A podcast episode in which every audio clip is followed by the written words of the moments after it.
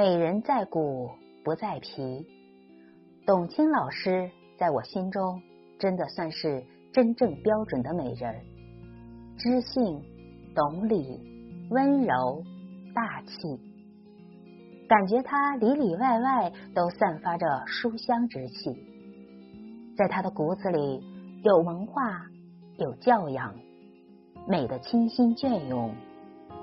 感觉董卿老师眼里有光，就是真的很喜欢他。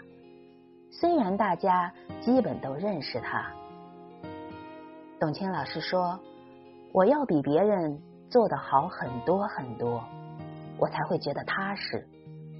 如果我觉得我跟别人差不多，或者是只好了那么一点，我就会很没有安全感，觉得我不行。”所以我要付出很多很多，我要拿命去搏，我可以把事情做好，让我觉得我很踏实，我会觉得我很安全。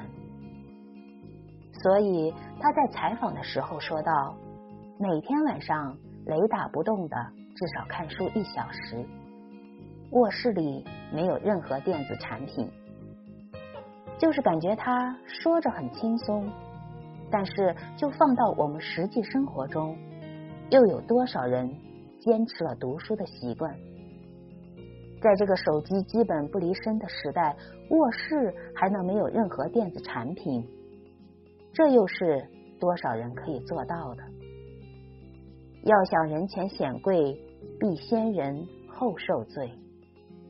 所以，风光的背后，都是无法想象的付出。康震教授也曾这样评价过他。我原来觉得，作为一名知识女性，又很温文尔雅，应该是比较好说话的一个人。但是我后来发现，她确实就是像那种铿锵玫瑰。她在原则问题上不会让步的，而且她非常坚持自己的创意，认定自己的创意是对的。有这种自信，当然也体现出他专业的素养。我觉得董卿实际是一个很知性的电视人的代表，就在于他非常自觉的摄入知识，非常自觉的扩展自己的知识面和才干。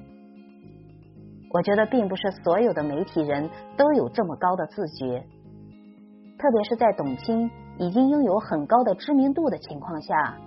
他还有这样的知识自觉，我觉得特别难得。成功并非一朝一夕，岁月沉淀，文化浸染，坚毅自信的品格锻造了董卿，让她真正成为了一个美丽的女人。